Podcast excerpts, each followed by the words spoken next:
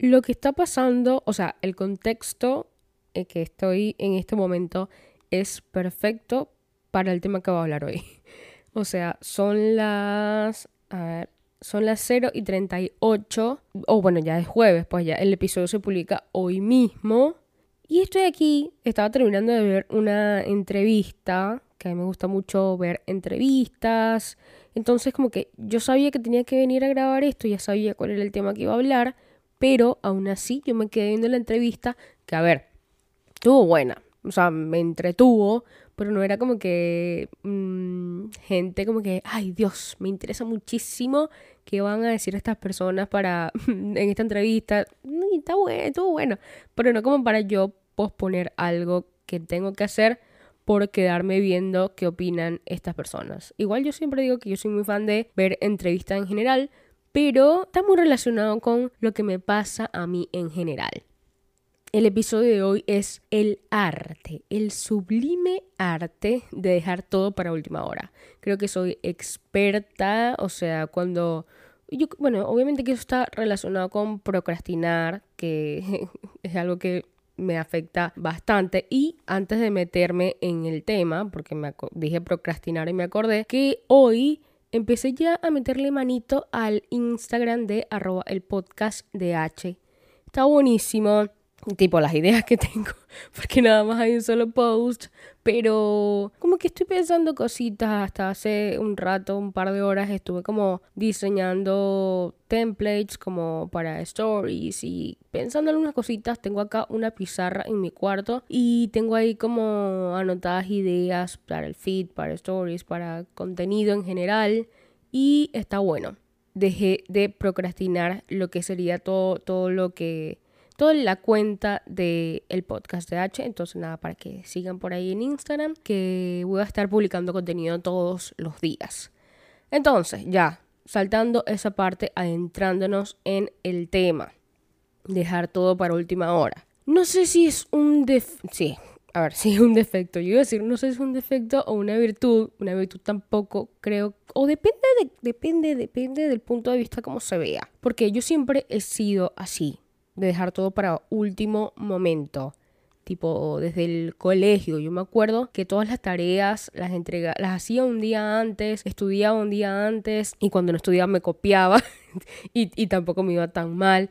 Nunca me quedó alguna materia en el colegio, ni siquiera en la universidad. A mí nunca me quedó tipo nada eh, cuando estudiaba era no era la mejor alumna pero era como que y, está bien cumplía pero todo lo cumplía haciéndolo literal minutos, horas, un día antes. Tipo, mi, mi, proyecto en el colegio, mi proyecto de grado, que hablé de la diáspora venezolana, tipo, toda la gente que estaba emigrando de Venezuela y tal.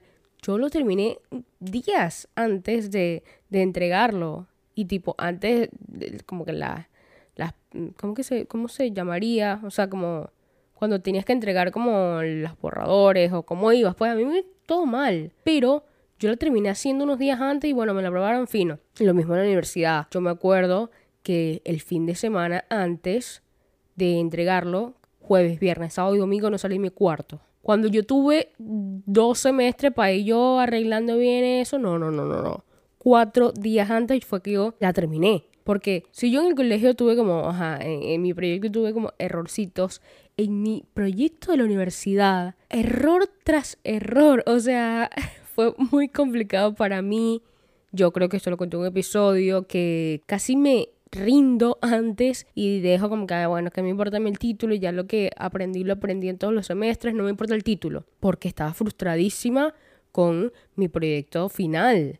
O sea, yo de verdad, imagínense lo, lo, lo frustrada, lo agobiada, lo estresada que yo estaba que a mí no me importaba graduarme ya. O sea, decía, no, no, ya está, ya yo aprendí todo, yo no me quiero seguir estresando haciendo esta vaina, yo, mira, me da igual el título. Yo lo pensaba.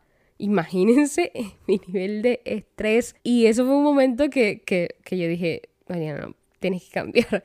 Yo, eh, yo creo que en ese momento yo dije, no, no, A partir de este momento soy una nueva versión de mí. Yo no puedo dejar todo para última hora. Tengo que hacer las cosas con tiempo para evitarme este tipo de cosas. Pero fue más o menos como vieron que todos en pandemia dijimos, no, no, la gente, la sociedad en general va a cambiar. Yo antes decía tipo, no voy a salir más nunca sin alcohol porque no nos dábamos cuenta antes de todo lo sucio y los microbios que habían y tipo, no sé, mi, el alcohol va a ser como mi fiel compañero ahora a todos lados hasta que me muera voy a ir con el alcohol. Mentira, tengo siglos que no veo un pote de alcohol.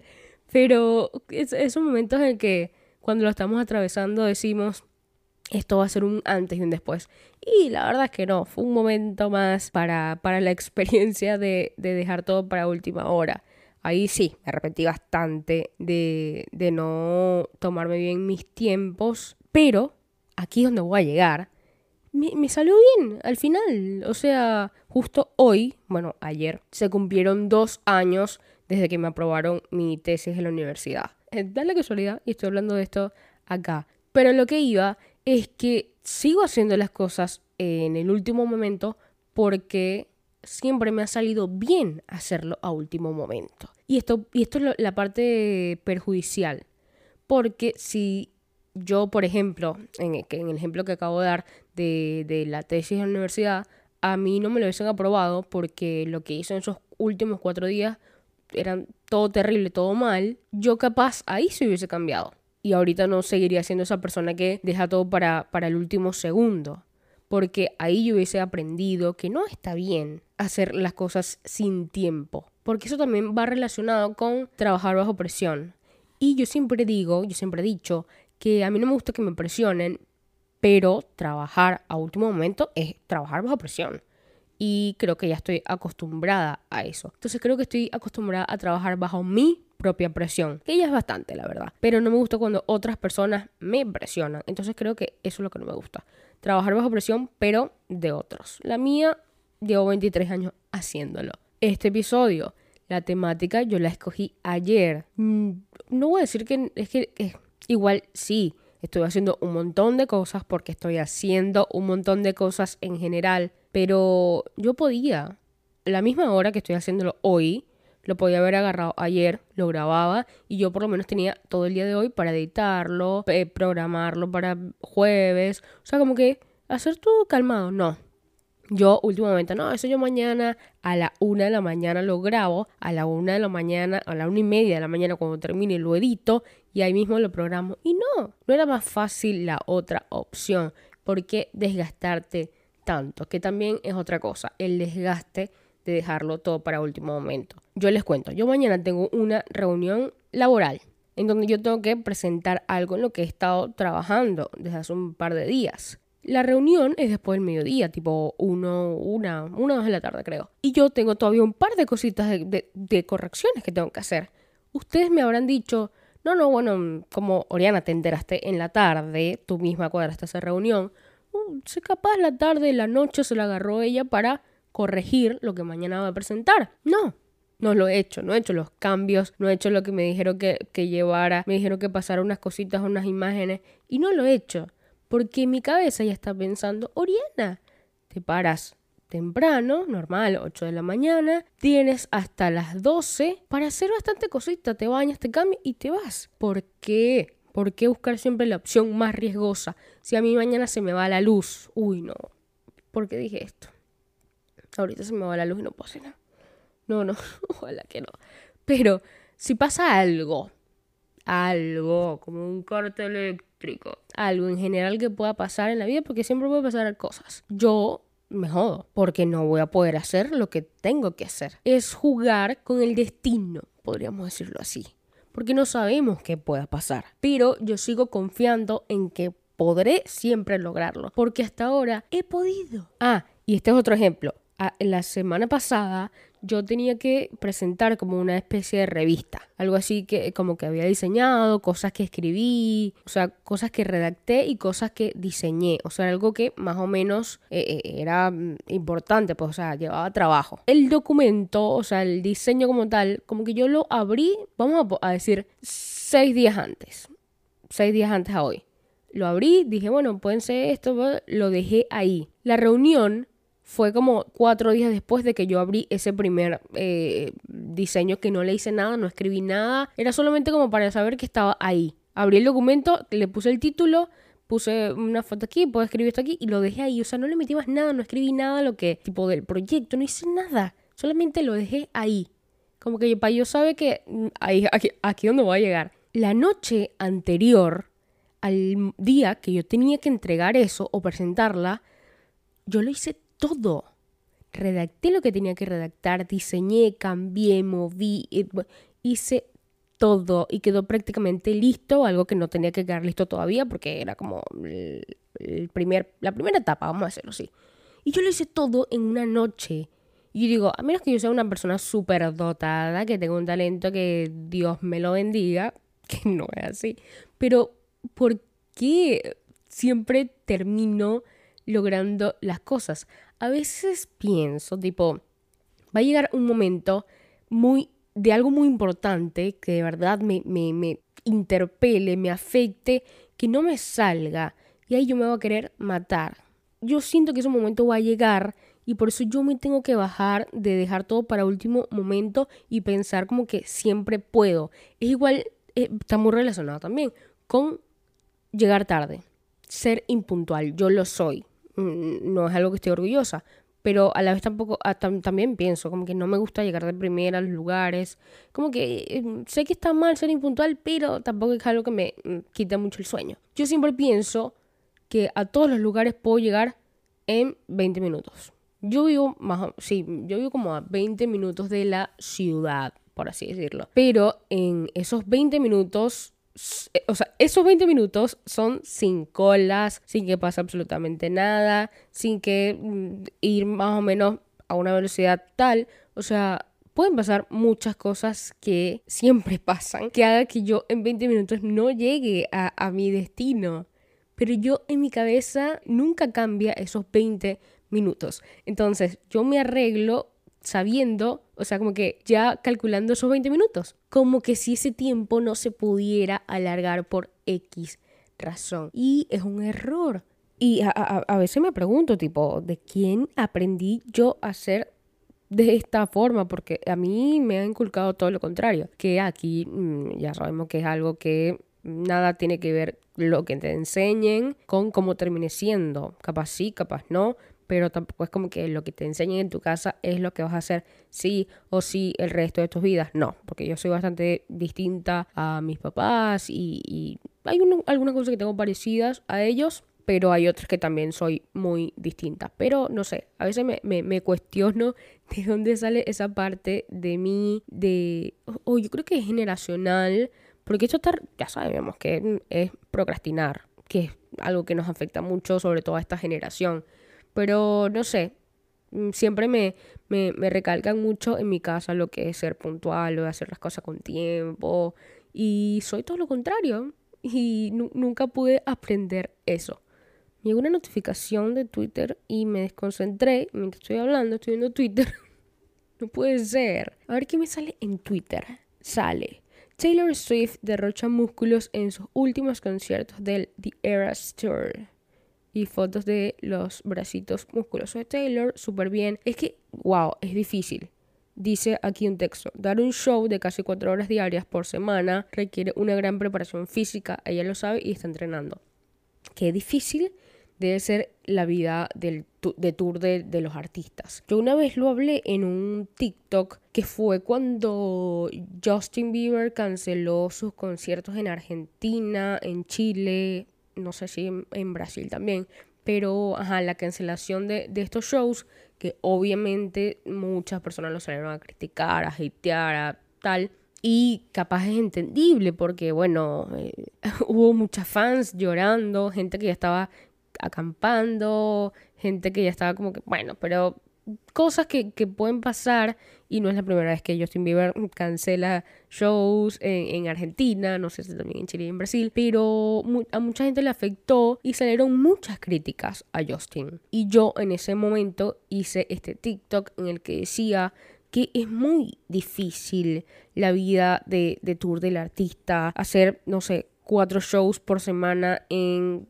tres distintos países y, y aparte un show, hacer un show cansa mucho, cantar toda la previa, todo el post, o sea, viajar.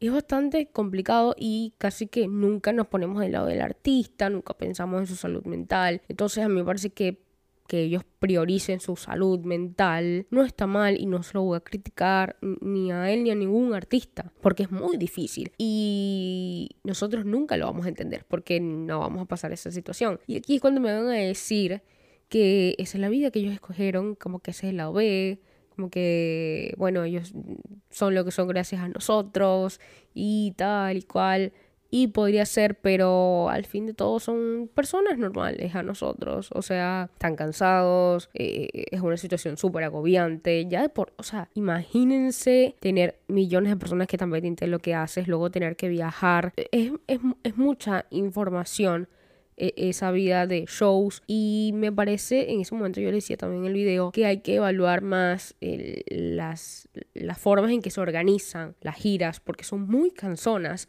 y obviamente que está relacionado con tema mm, de dinero, pues obviamente que me sale mejor tener a un artista de tour mundial por seis meses, donde sean shows bastante seguidos, que por mm, un año y medio que sea un show por semana, ejemplo, o que sea eh, cada 15 días un show. Es, es, un tema de logística, pero yo creo que mm, sí hay que cambiar las formas como un poco más saludables para, los artistas y que después no pasen cosas como que mucha gente en estos países, Chile, Argentina, tal, eh, se hayan quedado sin poder ver a Justin porque, porque él priorizó su salud mental.